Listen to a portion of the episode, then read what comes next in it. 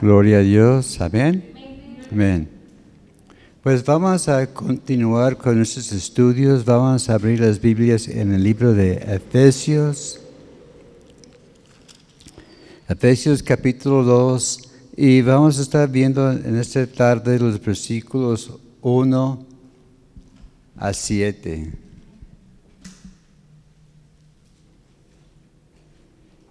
Quería llegar a, versículo 10, pero me estaba haciendo algo largo de estudio. Digo, ¿sabes qué mejor lo,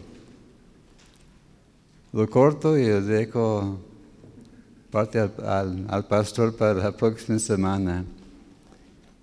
El tema de esta tarde es resultados del sacrificio de Cristo en nuestra vida. Un título algo largo, ¿verdad? Resultados del sacrificio de Cristo en nuestra vida. Que iniciamos en el versículo 1 del capítulo 2.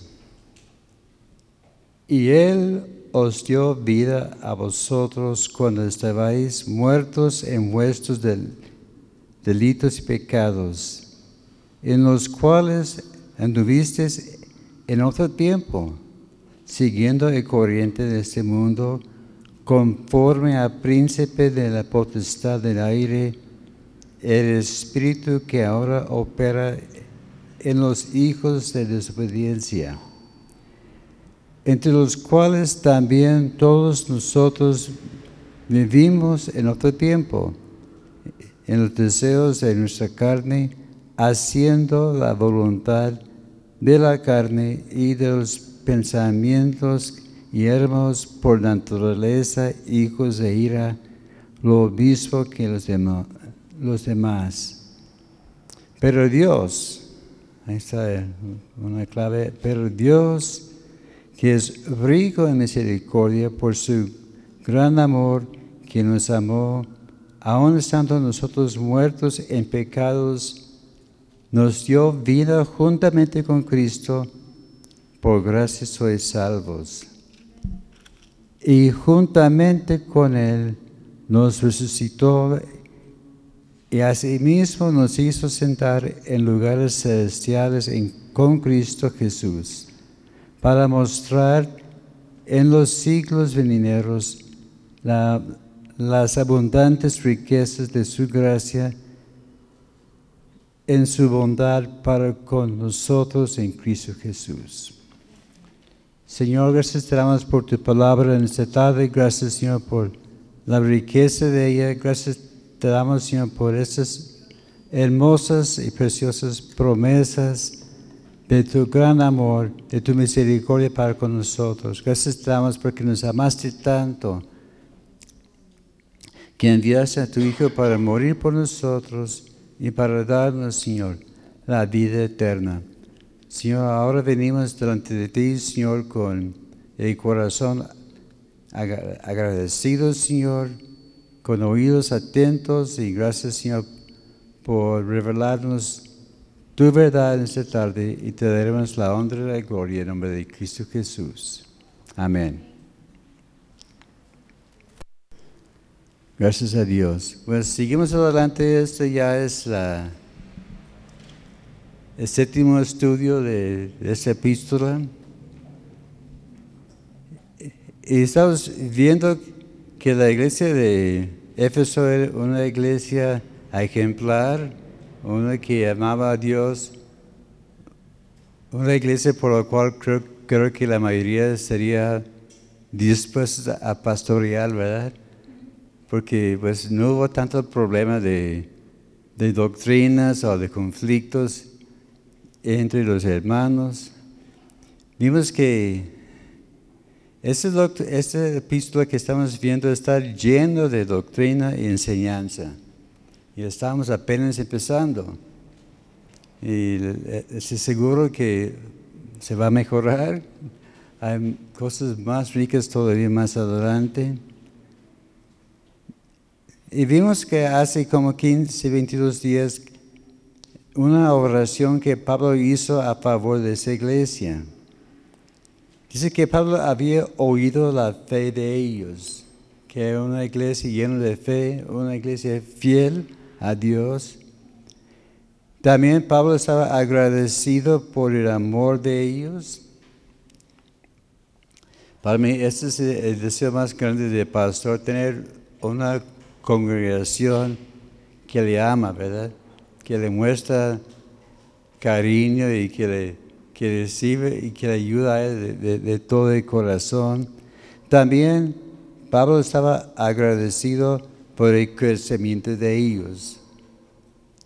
Como, como líder, como pastor, lo que a mí me da más gusto es viendo a la gente creciendo, madurando y captando cosas, ¿verdad? Y sobre todo cuando empiezan a hacer preguntas. Oye, hermano, ¿por qué esto? Y, no son preguntas para polémica, son preguntas que nos saben, yo quiero saber más. Y ese para mí es una gran bendición y casi seguro que el, pastor siente de, la misma forma. También Pablo estaba orando que sus ojos fueran alumbrados que podían ver la, claridad de la palabra de Dios. Así que nosotros también, cuando estamos leyendo la Biblia, podemos decir, Señor, ilumina, abre mis ojos, muéstrame cosas nuevas. Porque hay, partes que hemos leído tantas veces y, pensamos, ah, y ya sé que sigue, ¿verdad? Y ya he perdido la cuenta de las veces que he, leído la Biblia ya son varios años que estoy leyendo casi dos veces al año. Entonces, pues, puede ser fácil, unas 40, 50 veces que he leído en inglés, español, varias versiones. Pero cosas que uno se acostumbra, ¿verdad? A veces voy a leer rápido porque hoy me toca un capítulo muy grande. Como hoy me tocaba un capítulo allá en Números, hablando de, de Correa de la rebelión, 50 versículos este capítulo. Ese era más parte, como la mitad de mi lectura, ¿verdad? Y también hay cosas tremendas allá. Pero cada vez que el Señor enséñame algo nuevo. Como una vez Mauro Kelly estaba allá en su devocional, cuando tuvo su oficina acá en el segundo piso, dice que vio alguna cosa y le sorprendió. Y le preguntó al Señor, Señor, ¿pusiste esta cosa anoche? Y el Señor respondió, ¿sabes qué? No, siempre ha estado ahí. Dice, ¿y tú crees que, que conoces bien, que tienes mucho conocimiento? apenas estás rascando la superficie. ¿No? El hermano que estudiaba en seminario y tantos años de, enseñanza, de lectura, y Dios le seguía revelando cosas y debe ser igual en nuestra vida, ¿verdad? Así que Dios busca madurez en, en nuestra vida. La semana pasada vimos el poder de Dios en la exaltación de Cristo. Vimos que Cristo fue exaltado. vemos que es la grandeza de Cristo. Está basado en su resurrección. Porque sin la resurrección no tenemos nada. Como allá en 1 Corintios 15 habla, si no hay resurrección, vana es la predicación, van es lo que estás creyendo y, mejor es vuélvete al mundo. Pero vemos que la resurrección sí pasó y vemos que hay, evidencias por todos lados, hay gente que han muerto y que han vuelto a la vida y dicen, ¿sabes qué? Vamos, vale la pena seguir la lucha porque hay una vida mejor más adelante. Y vemos que Cristo llegó a estar a la diestra de Dios. Y recordamos que estar a la diestra de Dios es el lugar de autoridad e influencia. Es como cuando como el presidente, el que está a su lado derecha es que le tiene su atención, ¿verdad? Se sabe, ¿dónde está mi consejero? El mejor consejero está aquí de este lado, ¿verdad? Cerca y, y, y ahí está Cristo a la diestra del Padre. Y está ya intercediendo para nosotros. También es el nombre que está sobre todo nombre. Allá, allá dice en, en Filipenses que fue, se humilló y fue exaltado y no hay otro nombre más alto que el nombre de Cristo, porque en Él hay salvación. También Cristo puso todo bajo sus pies. Allá en Romanos 16, 20 dice que dentro de poco Dios va a aplastar bajo nuestros pies al diablo. Así que esa autoridad ha sido también delegada a nosotros. Podemos ver como allá en, el libro de, Josué hablando de la conquista de la, tierra prometida. Y cuando hubo e, estos cinco o seis reyes que se levantaron en contra del pueblo de Dios por su pacto de Gabaón, había gran derrota y los reyes se escondieron en una cueva. Y Josué dijo, a ver, pon guardia allá, pon una piedra para que no escapan y vamos a seguir peleando. Y al final de la batalla dijo, a ver, quita la piedra, saca a esos reyes, a ver, acuéstate en el piso, a ver, y pon tus pies sobre sus cuellos. ¿eh? Así que mira, este famoso rey ya está bajo nuestros pies. Y es la autoridad que Dios también ha dado a nosotros. Así que dice, hermosos son los pies que anuncian las buenas nuevas. Así que hay que apreciar nuestros pies. A veces es la parte que menos apreciamos, ¿verdad? Porque a veces siempre decimos, ay, qué bonitos ojos, qué bonitas manos. A ver, ¿cuántos han dicho, tienes bonitos pies? que no es la parte que, por eso yo, yo, tengo zapatos siempre, ¿verdad? Eh, eh, pero por eso nuestros pies son bonitos delante de Dios, ¿verdad? Y ahora dice que Cristo también está, es la cabeza de todas las cosas, está encima dirigiendo todo. Y ahora vamos a estar viendo resultados de ese sacrificio que Cristo hizo para nosotros. Vimos que era un gran precio, pero Él recibió la honra y la gloria y está exaltado, pero también ese va a beneficiar a nosotros en nuestra vida. En esta lectura dice primeramente que nos dio vida, ¿verdad? Dice que estábamos muertos en nuestras delitos y pecados. Dice que nos dio vida. Estamos muertos por causa de la maldad y pecado en nuestra vida. Y la muerte significa, pues claro, que, no tienen vida. Habla de separación. Pero ¿por qué estamos muertos delante de Dios?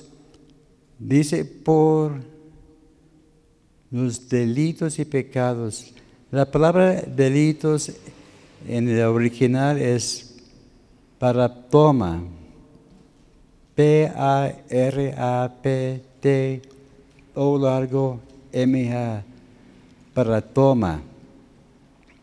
Ese significa pasos equivocados o faltas cometidas como actos de la voluntad. literalmente habla de un resbalón o, caída, se dice el comentarista Barclay.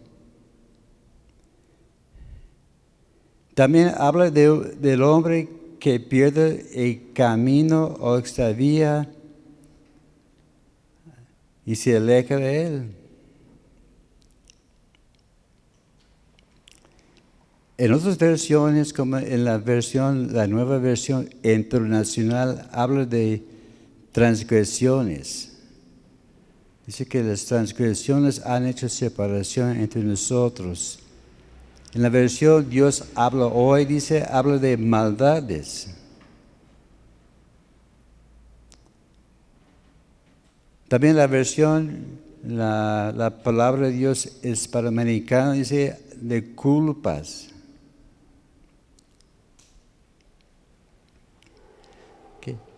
Y, la segunda cosa que nos causó la muerte fue nuestros pecados. Que la palabra en la original es armatía, H-A-M-A-T-I-A.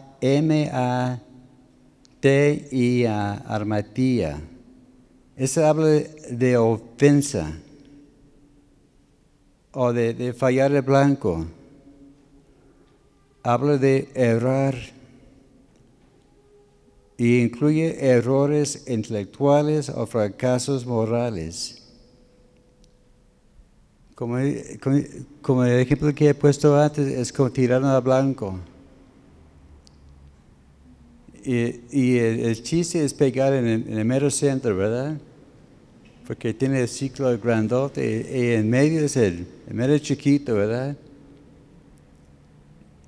Y la meta es pegarle lo más céntrico que se puede, ¿verdad? Pero con el pecado estamos tirando y vamos por otros, a veces tiramos afuera de, la, marca, ¿verdad? Ese es el, el, pecado. Y esas palabras indican una condición anterior y continua. También describe su condición como muertos, que aquí habla no de muerte física, pero de vida, una muerte espiritual. Y eso afecta nuestra capacidad para responder a Dios. Así que cuando hay pecado en nuestra vida, quedamos cegados, quedamos... Ah, sordos a la voz de Dios. Habla también de estar separados y alineados de Dios. También habla de un estado de rebeldía en el cual el rebelde se ha separado de la única fuente de vida y está bajo condenación. Así que el rebelde sabe que es rebelde y tiene la actitud de que sabes que eso no me importa, voy a seguir en este camino. Eh, ese, es el efecto de, pecado y de, delitos en nuestra vida. Pero vemos que hay una buena noticia, ¿verdad? Que Él nos cambió nuestro modo de caminar.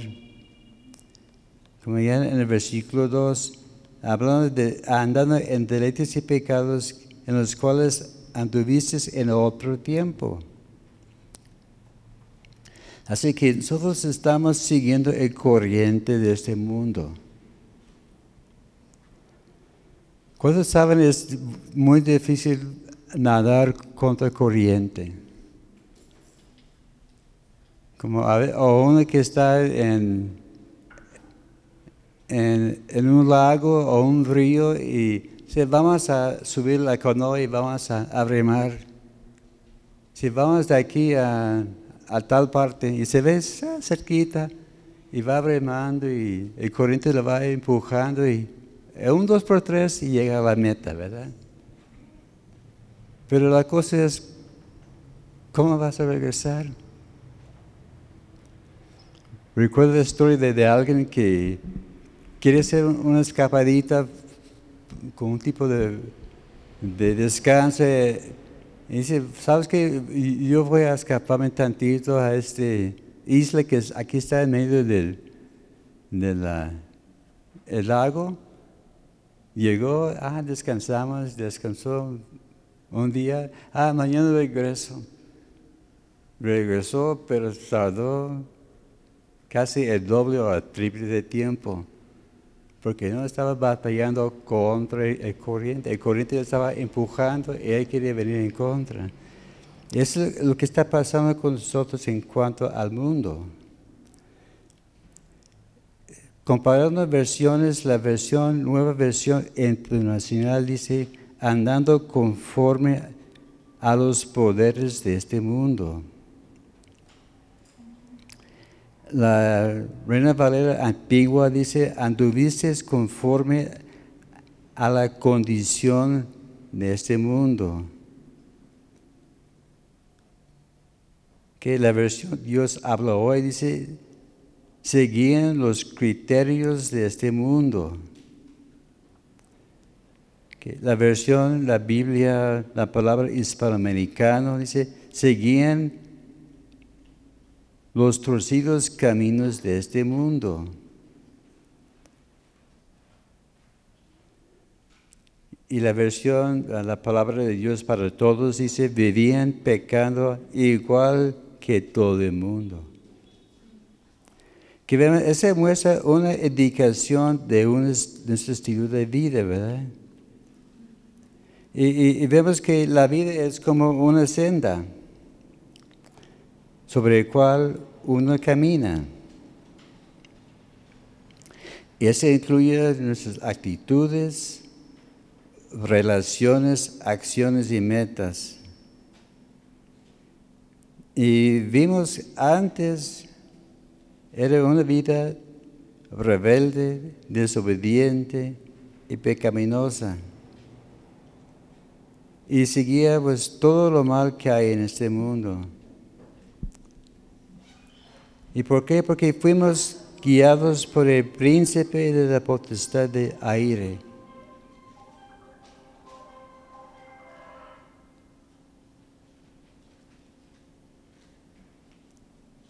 Y veamos, ¿qué, ¿qué es un príncipe? Un príncipe es un líder importante. Habla del el primero, el principal. También habla del magistrado y gobernante. Habla de uno que tiene autoridad, influencia. Y dice que no solamente a cualquier príncipe, es el príncipe de potestad de aire. Implica su esfera y su poder de influencia. Dice de la potestad de aire. La palabra potestad es Eusea, E-X-U, no, E-X-O-U-S-I-A, Exosea. Ese habla de un privilegio, fuerza, capacidad, libertad, competencia.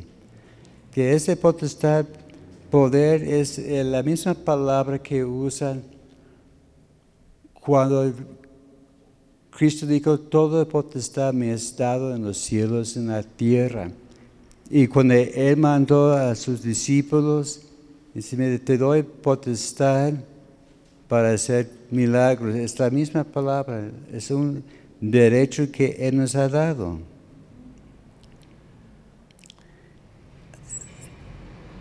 Y vemos que en cuanto al poder habla de un poder sobrehumano, delegado libertad de jurisdicción. Y vemos, ¿quién es ese príncipe del aire? ¿Mm? Satanás. Si, si, si hay duda, es, es Satanás. Es, es que está influyendo la maldad que hay en este mundo. Dice que es el autor del desorden y rebeldía. Como dice allá en, ah, en Juan, que eres el, es mentiroso y el padre de la mentira. Y vemos que allá en Juan capítulo 16, verso 11, Cristo mismo dijo que el diablo es el príncipe de este siglo que Él está tratando de influir, es por Él que tenemos tanto problema en el mundo hoy día. Todo ese desorden que estamos viendo, uno puede culparlo al mal gobierno o mala gente o las modas que van cambiando, pero es el mismo Satanás que está provocando, promoviendo estas cosas. Así cuando estamos orando por nuestra sociedad, hay que estar atando este potestad sobre, nuestra tierra. Vemos que hay un príncipe, príncipe sobre nuestra ciudad, nuestra zona metropolitana. Hay que averiguar quién es este príncipe. Me imagino que todo, la mayoría sabemos quién es el, mero mero, ¿verdad? No hay, sí es Satanás, pero hay otra persona detrás de él, ¿verdad? La, diosa de, bueno, sí, es, la, diosa de, esta tierra. Hay que estar atando esta influencia y que el Espíritu de, Dios empiece a mover sobre esta ciudad. Por eso estamos concentrando tanto en decir sí a la familia. Por eso estamos preparando, haciendo preparativos, la marcha de Jesús, que coinciden con los famosos juegos gay en la misma semana. ¿Coincidencia? No, fue planeado. sí, y, las iglesias están juntándose en oración para atar ese espíritu de maldad y de perversidad que hay aquí en, nuestra tierra. Y vemos que esa expresión de príncipe de la potestad del aire se encuentra solamente aquí en, en esa sección, ¿verdad? Y aquí se refiere, eh, se designa que es el imperio del, demonio. También habla aquí del espíritu que opera en hijos de desobediencia. Vemos que el mundo está cegado y no se da cuenta que están siendo guiados por Satanás y los espíritus malignos. Porque la gente del mundo piensa pues nada de lo que está pasando. Pregunta a los medios, dice que no es, los cosas, los tiempos han cambiado. Vaya, si han cambiado. Pero no, no es el cambio que ellos no saben de qué proviene esta maldad. En 1 de Juan capítulo 2, verso 11, dice que el, diablo tiene cegado los ojos de la gente para que no comprenden la verdad. Así cuando uno está hablando o preparando hablar con una persona, hay que decir, Señor, quítale, abre sus ojos, quita la venda para que ellos puedan ver. Porque si no pueden ver, ¿cómo se va a dar cuenta, verdad?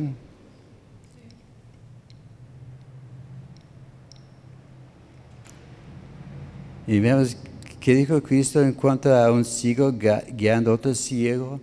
Los dos van a caer en, el pozo, ¿verdad? Así que nosotros que tenemos los ojos abiertos, hay que ayudar a los cieguitos para que en el camino, ¿verdad? Pero dice que todos vivíamos en este lugar en algún tiempo de nuestra vida.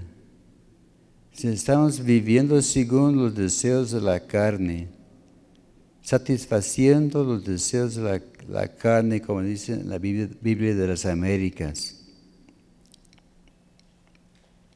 La Biblia, la palabra de Dios para todos, dice, nuestra forma de vivir era complacer los deseos de la naturaleza humana.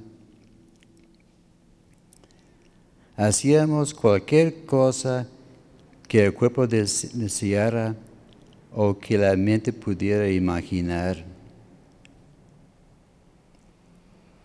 como en, los días de, mi juventud, hace el siglo pasado, había un, dicho, si se, siente bien, hazlo. Ese fue la moda de la gente. Hay criterio, tienes dudas, si, se siente bien, pues adelante. Métete así con, con gusto y con todo, ¿verdad? Pero ah, es lo que piensa el mundo, ¿verdad? Si, se siente bien, lo voy a hacer. Pero no toman en cuenta las, las circunstancias y el, final de las, cosas. La palabra pasiones es epitomía. E-P-I-T-H-U-M-I-A.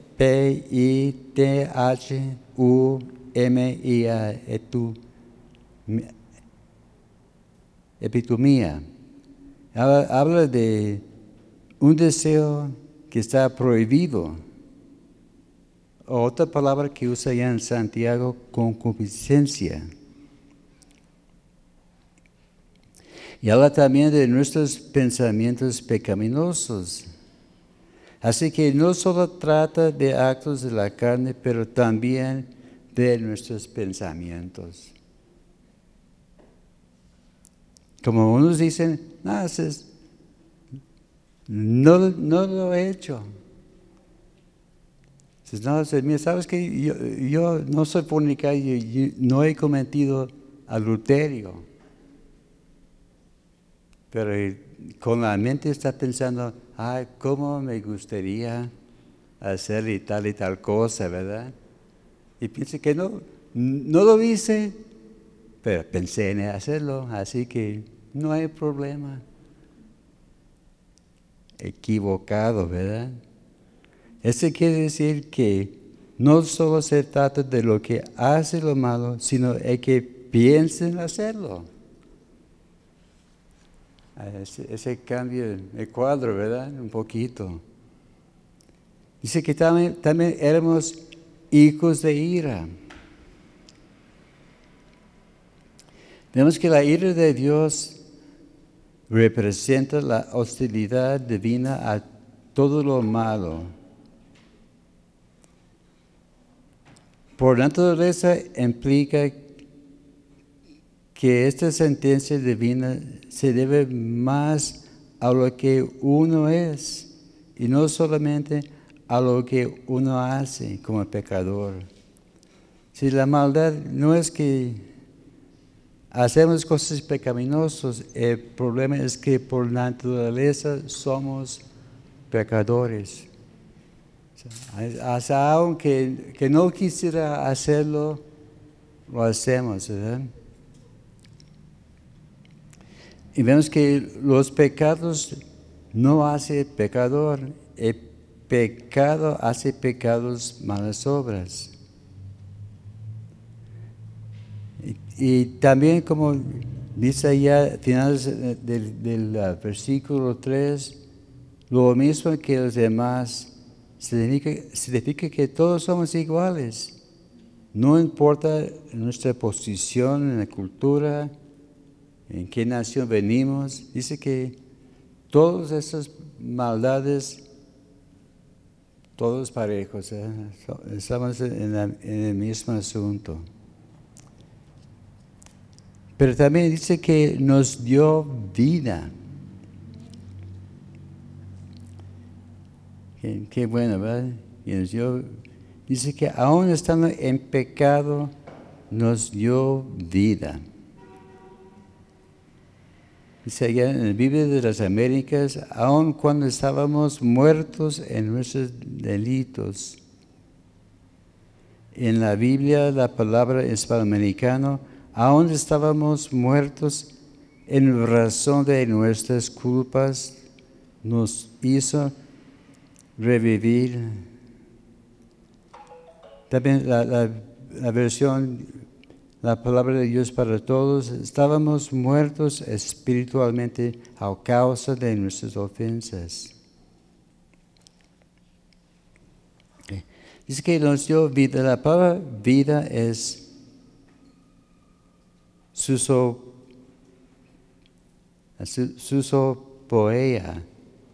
S-U-Z-O-O-P-O-I-E-O.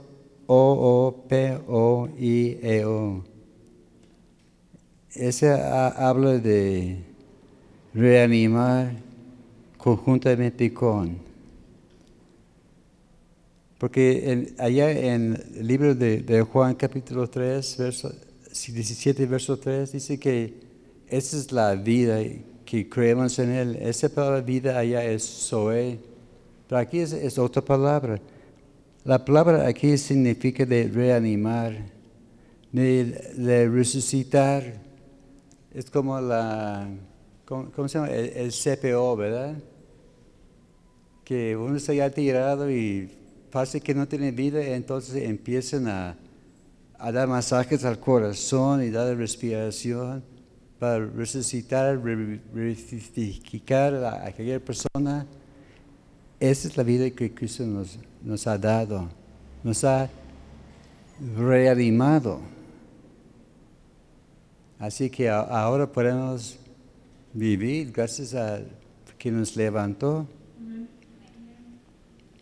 Allá en Romanos capítulo 8, verso 11 dice que el mismo Espíritu que levantó a Jesús entre los muertos va a reinar y vivificar nuestra vida. Y nos resucitó y nos hizo sentar. Hay que recordar este principio, este punto importante. Estar sentado habla de victoria. Porque el rey el rey no se sienta hasta que sus enemigos están derrotados. El buen rey está allá en el campo de batalla peleando hasta que todos queden derrotados, sus enemigos. Y cuando el rey descansa, entonces el ejército, el ejército también puede descansar. Así que nosotros hay que recordar que nuestro rey sí tiene la victoria.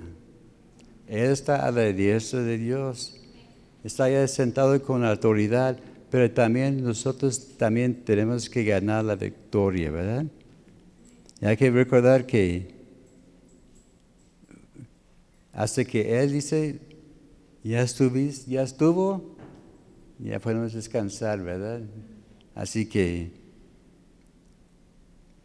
como decía antes el pastor, que la palabra provida de vacaciones.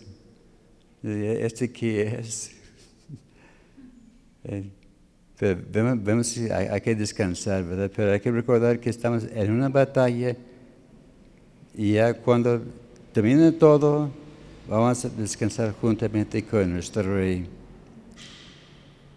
Dice que así mismo nos hizo sentar en lugares celestiales. Aquí vemos el pronombre nos tres veces en los versículos 5 y 6. Dice que nos dio vida. Luego nos resucitó y nos hizo sentar. aquí podemos ver que nos concede que participemos en las obras de poder del reino, ¿verdad? Allá en Colosenses capítulo 1, verso 13 dice que nos han trasladado reino de su Hijo. Así que nos cambió de banda, ¿verdad? Ahora estamos en el grupo, la, banda que, que va a ganar, ¿verdad?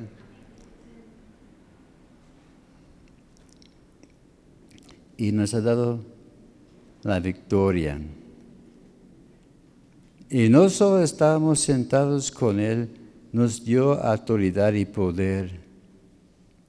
Así que sentados significa que podemos tener comunión con, Él. Dice que a la mesa se siente y siempre busca el lugar predilecto, ¿verdad? Aunque sea una mesa grande o uno busca el buen lugar porque en la mesa, en la mesa hay comunión y, pláticas, ¿verdad? A veces me, me hace interesante las ah, reuniones que, que haya, ¿verdad? A ver, ¿con, quién se va a sentar? Y por lo general siempre sentamos con las mismas personas, con, con familia y también yo, soy culpable y yo siempre busco a ver con, con qué me con la junta de pastores, me, me voy a buscar a aquel que no he visto hace mucho tiempo. Y a otras personas no sabes qué es. quiero a mi hermano, pero prefiero estar con, con otra persona, ¿verdad? Sucede, ¿verdad? Pero vemos que Cristo nos hizo sentarnos en la mesa junto con Él. Y así sentado con Él podemos compartir y aprender de su sabiduría. Es interesante ver, oír las pláticas que hay en las mesas, ¿verdad? Porque muchos platican de, de, y, y, cien cosas, y, pero es interesante ver de qué van a platicar hoy, ¿verdad? Una vez que no, si, van a estar en eso, van a estar hablando de fútbol. Si vamos para acá, vamos a estar hablando de, de otras, otras cosas. Pero vemos que sentados con Cristo vamos a, a escuchar lo que Él quiere decirnos. También nos mostró las abundantes riquezas de su gracia. Que eso habla del primero de las riquezas, abundancia. Habla de no solo de dinero, pero también posición, de posesiones. Estar lleno y tener lo suficiente. Y también es como dice la, la Biblia, Dios habla hoy para mostrar en los tiempos futuros su generosidad y su bondad para con nosotros. La versión, la palabra de Dios hispanoamericano, desplegó así ante los siglos venideros toda la impresionante riqueza de su gracia, hecha bondad para con nosotros. Aquí dice, habla, de abundancia y plenitud. En la versión, la, la Biblia de las Américas, habla de sobreabundantes riquezas. Habla de, sobreabundar, abundancia que, que sobrepasa. Y eso ya vimos en... Ah, en el capítulo 1, verso 7 aquí de, Efesios, hablando de abundante redención. En el verso 18 de capítulo 1, de las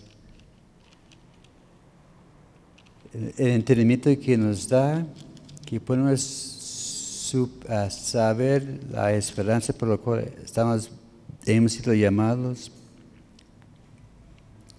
y aquí en, el 2, verso 4, que Dios que es rico en su misericordia, su gran amor, su, amor que sobreabunde, es más allá de lo, que necesitamos. Habla de plenitud de, su gracia. ¿Cuántos dan gracias a Dios por la gracia de Dios, su favor con nosotros, por su amor?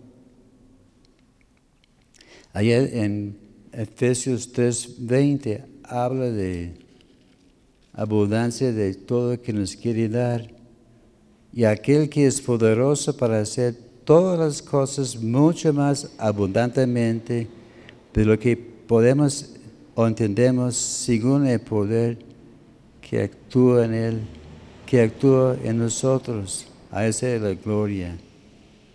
Dice que él quiere hacer cosas más allá de lo que podemos imaginar. Allá en Filipenses capítulo 4, verso 12, Pablo está diciendo, yo sé que es vivir con abundancia y también escasez, pero Dios suplirá todo lo que nos hace falta según sus riquezas en gloria. Así que que Dios no es tacaño, ¿verdad? Como como decimos que no es de, allá del norte, de, Monterrey, es, la fama de la gente de allá. Pero no, la gente allá sí son muy generosos. Es un famoso dicho. Pero vemos también de, de su bondad. Esa es la clave de todo, la bondad de Dios. Porque sin la bondad de Dios no tenemos nada en absoluto. O como va dicho, estamos fritos. Gracias a Dios. Bueno, hasta, hasta allí llegó mi, mi estudio. Iba a continuar, pero yo pensé que no iba a alcanzar tiempo. Así que le, voy a dejar otra vez el, balón al, pastor. Porque allá en, los versículos 8, 9 y 10 son, son muy ricas, ¿verdad? Porque habla la gracia de Dios, que no es por obras, y somos hechura suyo. Hechura suya creados en Cristo para buenas obras, las cuales Dios preparó de antemano para que anduviésemos en ellas. Y, e, eso también es, tremendo, ¿verdad? Que somos hechura de Dios, no somos un accidente, ¿verdad? Todos nacimos en el tiempo que debimos nacer como yo, me atreví a decir a mi mamá una vez si, si yo era yo una equivocación, porque tengo mis, tenía cinco hermanos mayores que yo por, varios años, de 11 a 17 años, y luego el más chiquito que, era dos años más chico que yo. Y yo pensé, pues qué curioso, así cinco en fila y de repente descanso y yo, yo aparecí. Pero mi, mamá nunca me contestó. Eh, yo sé por qué, porque me quiere. Pero también yo estoy viendo ahora que Dios tuvo, tuvo su propósito. Y lo estoy viendo más y más cada, cada día, ¿verdad? A veces pensamos, ah, muchos piensan que eh, el hermano Rogelio es, es mi tío, porque sí me, lleva por 22 años. Ah, es tu tío, ¿no? Somos primos hermanos. Porque los primos siempre están pegaditos de, edad, ¿verdad? Entonces, no, eres el primogénito de, de, todo, de todo este ramo de la familia. Su mamá era la primogénita, él fue el primogénito. Y yo, en mi familia, yo era casi como el pilón al final. Pero, pero yo estoy viendo que Dios tuvo todo en orden. Y, vemos que todo lo que pasa tiene su propósito. Pero hay que recordar también que somos hechos de Dios. Dios le formó, le dio capacidades que otros no tienen. Ustedes pueden hacer cosas que yo no puedo. Yo tengo habilidades, cosas que, me gusta hacer, otras cosas no tanto. Pero cada quien tiene su don. Algunos somos cabeza, uno que otro es cabeza, otros son, son pies, brazos, pero cada parte tiene su función, ¿verdad? como, como aquellos que quieren hacer sus maromas y caminando sobre sus manos. Eh, es difícil, pero no es la, la, forma de hacerlo, ¿verdad? Las manos son para trabajar y escribir, los pies son para caminar. Así también nosotros hay que buscar, Señor, cuál es mi papel en este cuerpo. Me imagino ya, el pastor ya está, ya tiene idea de lo que va a decir, ¿verdad? Sí, es, hermoso que, que, somos hechos de Dios. Y gracias a Dios por la obra de Cristo en nuestras vidas y por el privilegio de servirle. Amén. Señor, gracias te damos por tu palabra en esta noche. Gracias, Señor, por mis hermanos presentes y pedimos, Señor, que que sigas obrando en nuestras vidas. Gracias te damos, Señor, por tu gran misericordia, Señor, tu gracia sobre nuestras vidas. Y te pedimos, Señor, que nos ayudes a, a buscar, Señor, ese lugar que tienes preparado para nosotros. Gracias, Señor, por tu mano sobre cada una de nuestras vidas. Y gracias te doy, Señor, por mí, por cada hermano presente, Señor, aquellos que están escuchando la, la transmisión, que también ministres en sus vidas y te daremos la honra y gloria en nombre de Cristo Jesús. Amén.